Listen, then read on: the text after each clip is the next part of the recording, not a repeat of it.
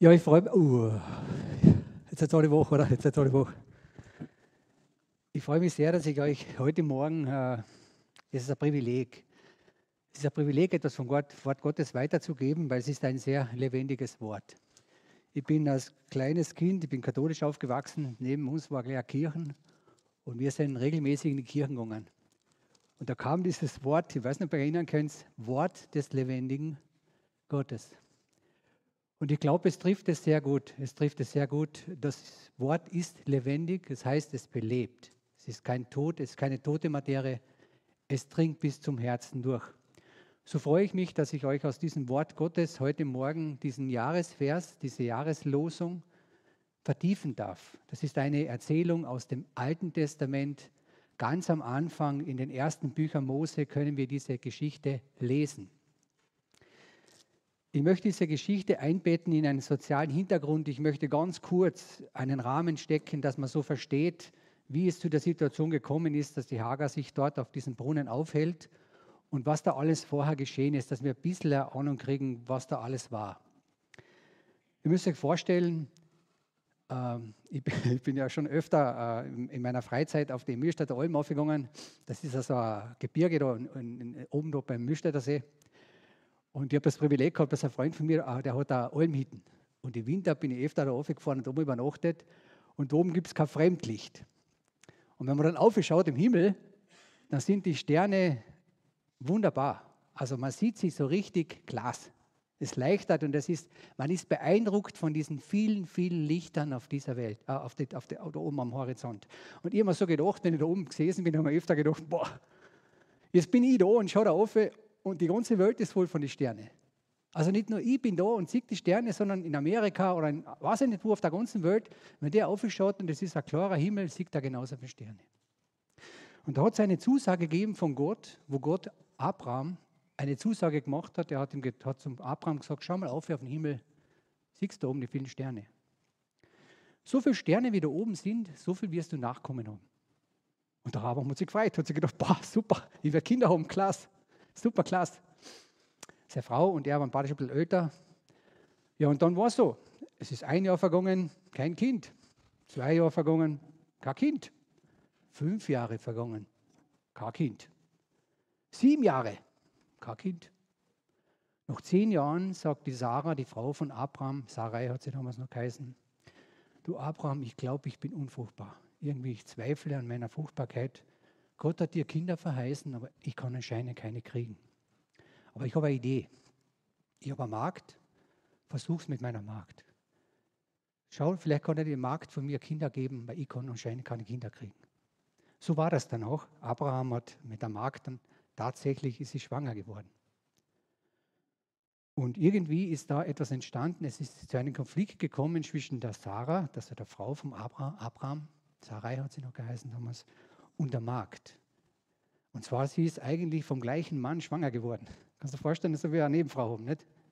So wie wenn du heute eine Nebenfrau hast und der Famel ist ein Kind von einer Nebenfrau. Da würdest du als Frau irgendwie, ist das, ja, ist das sicher eine ganz eine, eine, eine, schwierige Situation. Aber da war es so, dass die Hagar war ja eigentlich die, die Angestellte, also man hätte sagen, die Angestellte von der, von der Sarai. Und irgendwie hat sie das nicht mehr so richtig, äh, sie, sie hat das nicht mehr so richtig sie geachtet in der, in, als, als, als Herrin. Und dann ist Sarah zum Abraham gegangen und gesagt, Abraham, ich habe ein Problem, und zwar mit meiner Magd. Seitdem sie schwanger ist, achtet sie mich irgendwie mehr richtig. Ich habe mit ihr irgendwie eine Beziehungsstörung. Und dann sagt sie, da müsst ihr zuhören, finde ich sehr interessant, dann sagt sie, und Gott soll Richter sein über das, was du sagst. Und dann sagt Abraham zu ihr, du pass auf, es ist ein Gedeih, deine Angestellte, mach du das, wie du für richtig hältst.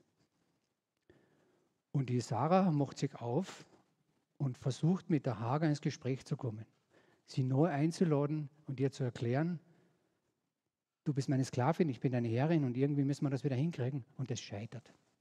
Es scheitert. Es gelingt dir nicht. Ich weiß nicht, ob du so Situationen kennst in deinem Leben, wo du etwas versuchst, sei es in einer Firma oder in der Familie, dass man irgendwo merkt, man, man schafft es irgendwie nicht, dass man die Stellung, in der man ist, dass die respektiert oder akzeptiert wird. Es gibt zum Beispiel viele Betriebe, Also wenn ich habe schon bei mehreren Firmen gearbeitet, da wechselt sich der Chef, da musste wieder neu einstellen. Aber irgendwie bleibt er der Chef und nicht angestellt, das Beispiel jetzt nur. Und was ich so interessant finde an dieser Geschichte, der Sarah ist es nicht gelungen. Es ist ihr nicht gelungen, sozusagen Hagar davon zu überzeugen, ich bin deine Herrin, du bist meine Angestellte. Hagar ist dann aus der Situation weggegangen. Sie hat sich aufgemacht und ist sozusagen zu diesem Brunnen, auf dem Weg nach Sur war Brunnen, und dort ist sie gewesen. Und da kommt jetzt diese Geschichte, wo wir heute einsteigen, was da geschieht. Ich habe die Predigt überschrieben mit dem Text, Gott sucht, er findet und er verändert. Und das ist genau dort auf diesem Brunnen, auf dieser, auf dieser, äh, bei diesem Brunnen geschehen. Dort lesen wir, und der Engel des Herrn fand Hagar beim Brunnen. Wenn ich etwas finde, habe ich vorher gesucht. Ne? Und das ist sehr tröstend. Gott sucht die Menschen auf in der Not. Also er kommt in deine Not hinein. Sehr ermutigend. Und dann finde ich es total interessant, was dann geschieht. Wirklich total interessant. Dann kommt der Engel zu der Hagar und sagt, Hagar, ich habe zwei hochphilosophische Fragen an dich. Hochphilosophische Fragen. Die erste Frage ist, Hagar, woher kommst du? Und die zweite Frage ist, wohin gehst du? So ist es beschrieben in diesem Text. Und dann finde ich es total interessant. Dann kommt eine kurze und knackige Antwort. Hagar sagt, ich bin von meiner Herrin geflohen. Da habe ich mir gedacht, dass ich das gelesen habe. Sie hat nicht gesagt, die, die Hagar hat nicht gesagt, meine Chefin, die ist unmöglich zu mir. Die tut mich irgendwie so schlecht behandeln. Hat sie nicht gesagt. Hagar hat hier etwas sehr Wertvolles gesagt. Sie hat gesagt, ich bin weggelaufen. Man könnte sagen, Hagar hat eine Sündenerkenntnis. Also man könnte sagen, eine, sie hat einen, sie ist dort angekommen, dass sie zu sich stehen kann und zu ihrer Entscheidung und nicht sagt, die anderen sind daran schuld, dass es mir so geht. Und das ist ganz, ganz ein, eine, eine wertvolle Geschichte für unser Leben. Denn ich weiß nicht, ob du das kennst, dir passiert irgendwas und man geht dann in die Rechtfertigung und sagt, ja, der ist schuld und der hat das gemacht und deswegen ist es so. Und wir kennen das alle aus unserem Leben. Kaum passiert etwas, sagen wir natürlich immer, es kommt zu Trennungen innerhalb der Familie oder es kommt zu Scheidungen, dann sagt man, ja, meine Frau, mein Mann und deswegen ist es so. Nur als Beispiel jetzt. Oder wenn es einen Konflikt gibt zwischen Eltern und Kindern und sagt der Sohn, oh, mein Vater, der kommt mir in Botschaft bloßen. Oder Beispiel jetzt nur so. Oder der Respekt ist irgendwo abhanden gekommen und man geht in diese Richtung und man hält einfach an dieser Meinung fest. Aber der Hager ist hier etwas sehr Wertvolles passiert. Sie hat diesen Weg nicht eingeschlagen. Sie hat diesen Weg nicht eingeschlagen, sondern sie ist bereits da angekommen, dass sie ihre Anteile an der Situation gesehen hat. Und das ist, finde ich, großartig, wie das in dieser Geschichte herauskommt. Und das war die Bereitschaft. Ich glaube, das war die Bereitschaft, dass der Engel Gottes weitergesprochen hat. Er hat auf diese Antwort von der Hager erkannt, wow, die ist, die, die ist einsichtig. Die hat man ständig beim Hergehen noch gedacht, aber die ist einsichtig, hat ihre Anteile erkannt. Und dann sagt er etwas sehr Wertvolles. Er sagt zu ihr, kehre um und unterwirf dich deiner Herrin. Das geht ja gar nicht, oder? Das geht ja gar nicht. Stell dir vor, es gibt irgendeinen Konflikt und der sagt zu dir, was, was, geh wieder zurück. Da würde jeder Normale sagen, hey, das geht ja gar nicht. Ja, hallo, was ist mit dir los? Und ich denke mal, wenn man die Geschichte liest, könnte man im ersten Moment denken, das ist ja wirklich arg. Die schickt er wieder zurück, wovon sie geflohen ist. Aber es ist ganz interessant. Ich möchte diesen Satz, diesen, diese wenigen Worte, die der Engel Gottes zu Hagar spricht, die möchte ich zerlegen. Und zwar sagt er so, er sagt zu ihr, kehre um. Kehre um. Mit dem beginnt er. Das heißt, im Grunde genommen, er sagt dir, du bist jetzt so unterwegs, kehre um. Ersten Schritt, kehre um.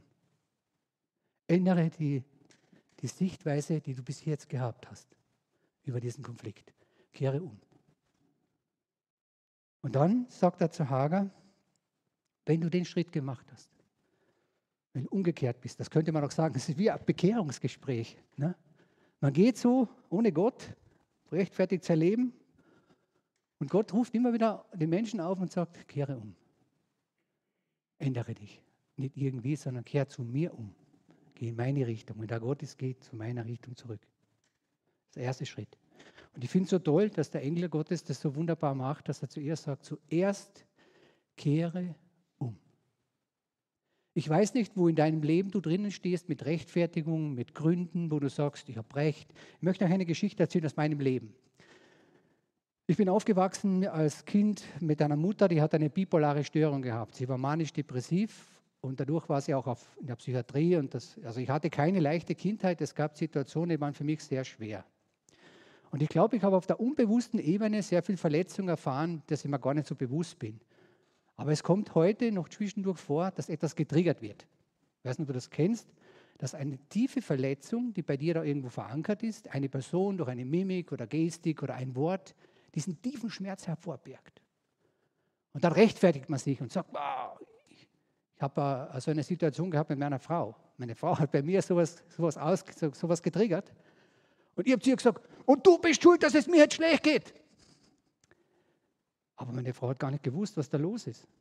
Aber sie hat nur diese Tür aufgemacht. Und ich, hab ihr, ich, hab, ich war wirklich ungut zu ihr.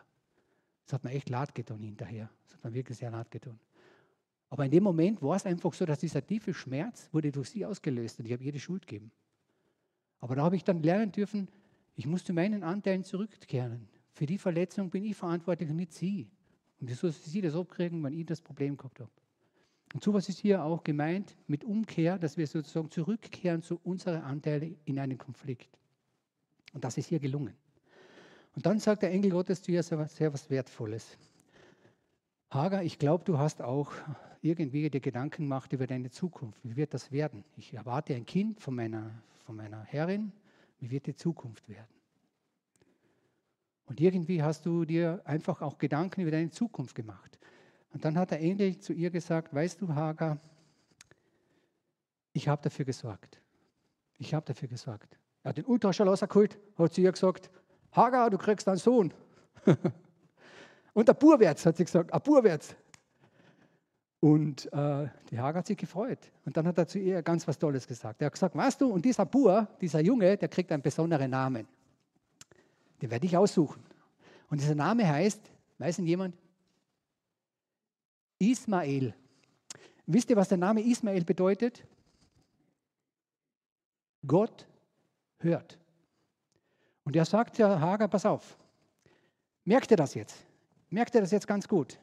Du wirst ein Kind kriegen und ich gebe dir das mit. Ich gebe dir das mit für deine Zukunft. Ich höre dich.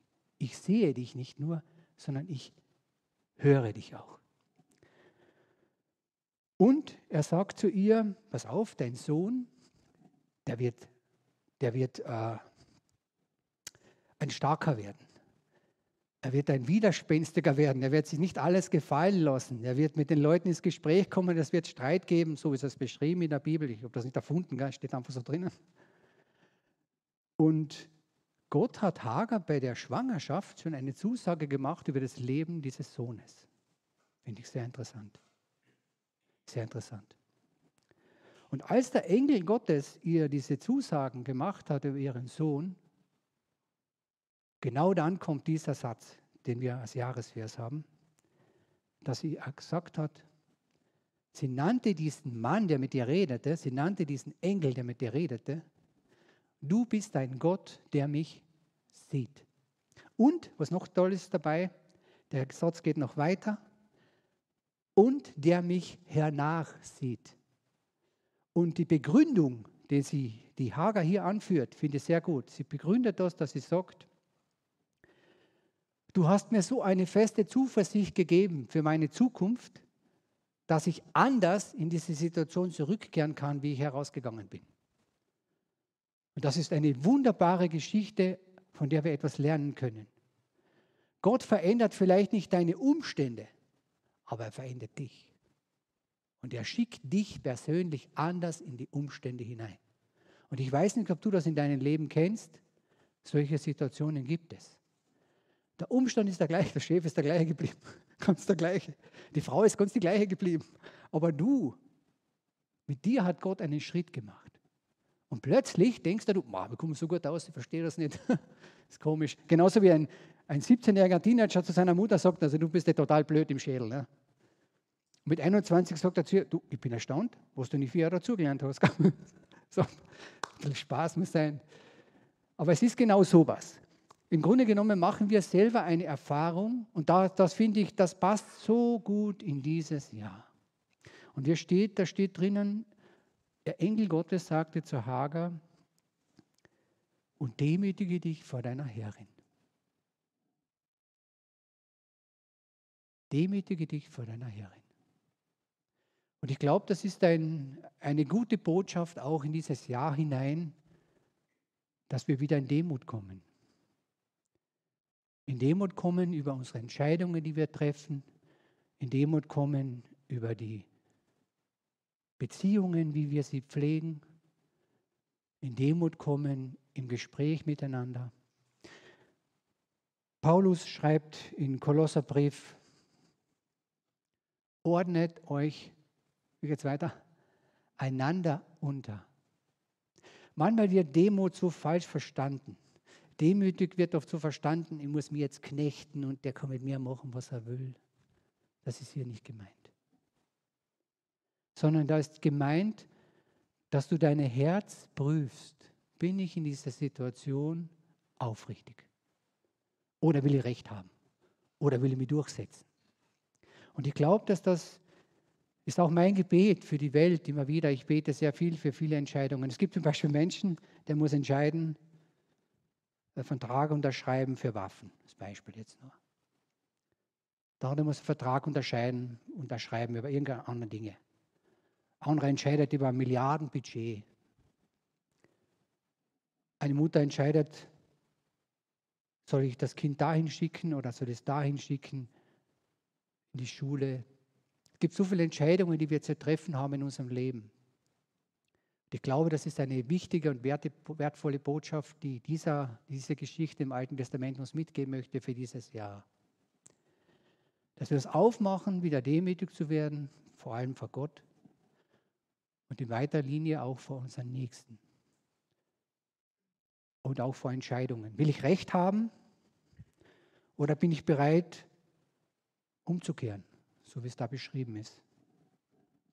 Mit meinen Denken, mit meinen Vorstellungen, mit meinen, ich habe Recht, umzukehren in die Demut und zu fragen, Gott, was sagst du zu dem Thema? Und bitte, lass mich das erkennen. Und ich wünsche euch das, genauso wie es da steht. Ich wünsche euch das von ganzem Herzen, dass wir solche Begegnungen haben, wo Gott uns sozusagen eine neue Sicht gibt über diese gleiche Perspektive. Sei es eine Not, sei es ein zwischenmenschlicher Konflikt, sei es eine Situation in der Familie, mit der Frau, mit dem Chef, mit der Chefin, mit den Arbeitskollegen. Ich denke, es ist, oder ein Umgang mit der Natur, mit der Schöpfung. Vielleicht brauchen wir das in diesem Jahr, dass wir uns wieder demütigen. Dass wir bereit sind, wieder ja, uns zurückzunehmen. In den Entscheidungen Gott fragen, darum ringen im Gebet und dass Gott uns auch eine Zukunft geben kann. Am Jahresanfang 2022, das war vor einem Jahr, da wusste uns der Pastor noch nicht, dass er Vater wird. Da wusste er es noch nicht. 2022 wusste niemand, am Anfang vor einem Jahr wusste niemand, dass die Queen Elisabeth sterben wird. Das wusste niemand. Und wir stehen immer wieder jedes Jahr vor der Entscheidung, dass wir Entscheidungen treffen müssen. Und ich denke mir, was kann es Wertvolleres geben, als zu sagen, Gott, du siehst mich in der Situation, wo ich drinnen stehe aber du siehst mich auch hernach. Du siehst schon 2023 zu Ende. Ich war so beeindruckt, diese Losungen, die gibt es ja schon seit 1930, hat er ernst gesagt. Ich habe mich aufgemacht, ich wollte wissen, 1938 bis 1945, mein Vater war im Zweiten Weltkrieg, was waren da für Losungen? Habe ich nachgeschaut. Ich war so beeindruckt, welche biblischen Zusagen in diese Zeit hineingesprochen wurden. Wirklich. Und ich glaube auch, dass, es, dass wir diese Losungen ernst nehmen müssen, dass wir uns damit beschäftigen müssen, dass wir hergehen müssen und sagen, was bedeutet das für dieses Jahr in meiner Arbeit, in meinem Leben? Habe ich diese Bereitschaft, so wie die Hager, zurückzugehen in die Situation, aber geändert? Demütig von Gott verändert. Das ist mein Wunsch für euch, dass, ihr, dass euch das gelingt. Ich nehme mich da mit hinein. Das ist eine große Herausforderung immer wieder. Ich habe wieder einen Gottesdienst gehabt, ich habe den Ernsten erzählt, so, aber auch so eine spannende Geschichte. Ich werde euch die dann fertig erzählen, wenn sie fertig ist, aber sie ist noch nicht fertig. Ich war gestern einkaufen beim Markt, habe mir gedacht, na, ich muss ein frisches Brot kaufen. Das ist ein richtig gutes Bauernbrot gekauft. Aber jetzt gehe ich noch zum Billa, meine Frau muss gerne Mango essen, wenn wir ein Mango kaufen und dann werden wir nach Hause fahren. Nicht? Und dann habe ich dieses Brot gekauft, ganz gestärkt und voller Freude. Das ist also super, so mit Leinsamen, das ist ein richtig gutes Brot. Und dann gehe ich zum Billa und kaufe diese Avocado und dann will ich zur Kasse gehen und zahlen und dann ist mein Brieftaschen weg. Da denke ich mir, cool. So wie, boah, meine Brieftaschen habe ich vergessen, daheim vergessen. Ich kann nicht daheim vergessen haben. Ich war ja Brot kaufen. Ja, habe ich beim Brot noch gehabt. Ah, dort muss ich liegen, weil vier Brieftaschen keine vier, oder? Sie muss sagen, ne? Brieftaschen kann nicht weglaufen. Du, du musst ja nur liegen, wenn ich sie dort verloren habe. Habe mich aufgemacht, bin ich hingegangen und gesagt, sie, mein Brieftasche noch keine Viers, die muss noch irgendwo raus. Ich sage, nein, da ist überhaupt nichts. Habe ich gedacht, boah, die, die Karten, alles drinnen, die Bankkarten, Geld, Viererschein, alles ist da drinnen. Kannst du dich so hineinversetzen in diese Lage? Da läuft das ein richtiger Film ab. Und wisst ihr, was das Spannende ist? In solchen Situationen beginnt man zu beten. Aber es sind oft sehr manipulierende Gebete, muss ich auch sagen. Und das hat mich wieder ermutigt, nicht manipulierend zu beten, sondern zu fragen, was ist da jetzt? Gott, lass mich erkennen, was da ist. Irgendwie war es unverhinderbar, oder? Man könnte sagen, es war unverhinderbar. Wir sind anders kommen, waren wir anders kommen. Es ist so, wie es ist. Wie ausgeschüttetes Wasser, gell? Wenn es ausgeschüttet hast, was sollst du jetzt machen? Ne? Das Wasser ist schon ausgeschüttet. Aber man kann sagen, naja, was machen wir jetzt da, mit dem das ausgeschüttet ist? Und das, da bete ich Gott, dass ich nicht nur sage, schenk mir Weisheit, wie ich jetzt weitergehen soll. Ich werde die Geschichte weitererzählen. Vielleicht bin ich zu neuen Karten gekommen, weil, weil ich schon alles so abgeschonen war. Weiß ich nicht, keine Ahnung. Vielleicht hat er eine Goldnot gehabt, von ich nichts weiß. Und hat sich gedacht, boah, das ist die Gelegenheit, da komme ich zu einem Geld, günstig. Weiß ich nicht. Weiß ich alles nicht. Und so gibt es Situationen in unserem Leben, wo, wir, wo es noch nicht ganz fertig ist, die Geschichte. Aber wie schön, schön ist es, wenn ich dann sagen kann, ich gehe diese Geschichte mit Gott durch. Und sagen, Gott, du weißt, ich habe mich gefragt, warum hat Gott, warum hat der Engel Gottes die Hagar gefragt, woher kommst denn du? Was hat das einmal gefragt? Gott, der alles weiß, fragt die Hagar, woher kommst denn du? Ist doch interessant, oder? Und ich glaube, da ist es darum gegangen, dass Gott wissen wollte, wie weit bist denn du mit deiner Entscheidung? in diesem Prozess. Und das finde ich sehr wertvoll.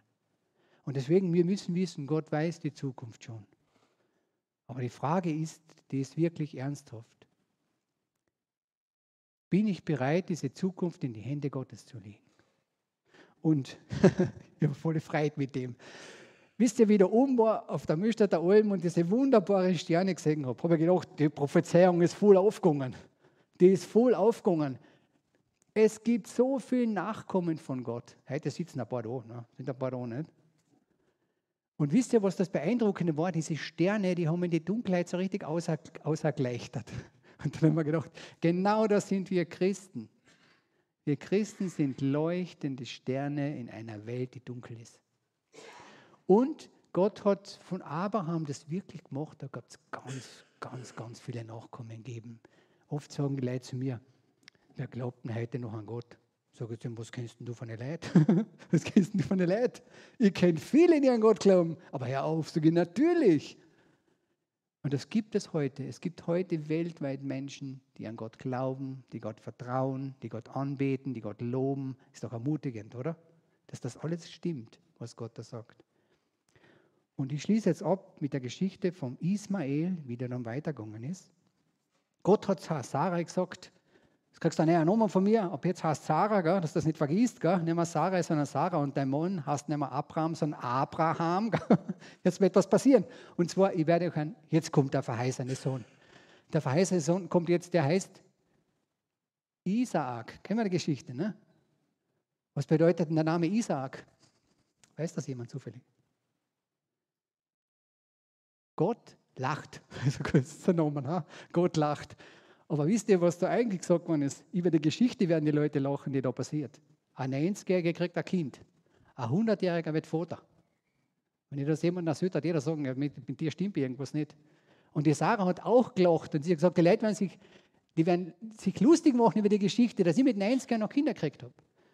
Und das ist wirklich so cool. Die Sarah hat den Isaak geboren und dann ist er 13 Jahre alt gewesen und irgendwie hat er so umgeschaut zum Ismael, zu seinem Bruder, sein so Halbbruder, schaut da hin, so irgendwie tut der ein bisschen spotten und so. Der tut irgendwie, ich weiß nicht, das, irgendwas passt da nicht. Mit dem will ich nichts zu tun haben. Na, der muss weg. Geht sie zum Abraham und sagt, Abraham, irgendwie, der soll nicht mit uns ein Kind erben. Und da steht, Abraham war traurig, denn er hatte den sehr lieb, den Ismael, den sehr lieb gehabt. Und die Geschichte weiter. Es kommt dazu. Es kommt dazu, dass Abraham der Hager sagt, sei versorgt. Du kriegst jetzt von mir Wasser und Brot. Geh mit deinem Sohn. Und sie geht und sie verläuft sich. Sie kommt in die Wüste und irgendwie verläuft sie sich. Das, der Vorrat geht aus.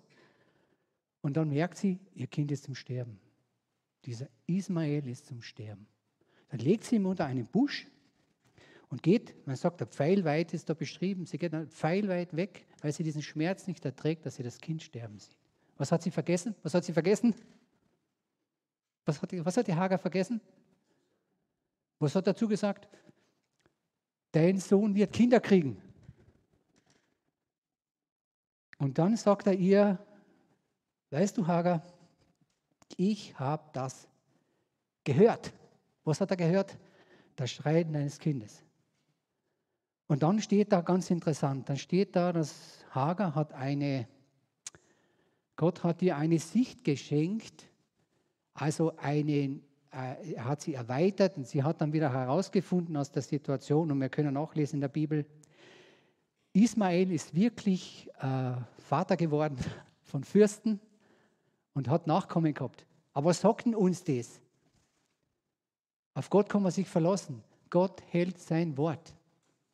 Und das ermutigt mich, solche Geschichten ermutigen mich enorm, dass ich wissen darf, Gott steht zu seinem Wort. Mit dem möchte ich schließen. Himmlischer Vater, ich danke dir für diese Geschichte aus dem Alten Testament. Ich danke dir für diese Geschichte von der Hager. Sie hat zu dir gesagt, du bist ein Gott, der mich sieht und der mich ja nachsieht, in die Zukunft hineinsieht aber auch diese Demut, die sie aufgebracht hat, dass sie ihr Herz gedemütigt hat vor ihrer Herrin und zurückgegangen ist mit einer anderen Einstellung. Dafür möchte ich beten, Herr Jesus Christus, dass du unsere Einstellungen darin veränderst, wo wir genau am Recht haben, festhalten, dass wir den Schritt zur Umkehr machen, dass wir bereit sind, zurückzugehen und ja, unser Herz zu prüfen, es nicht alles gefallen zu lassen, aber es zu prüfen. Möchte, diese, möchte ich bitten, Herr, dass wir diesen Vers über das Jahr mitnehmen können, deine Zusagen und dass sie uns stärken und ermutigen und aufrichten und hilf uns einfach dabei. Amen.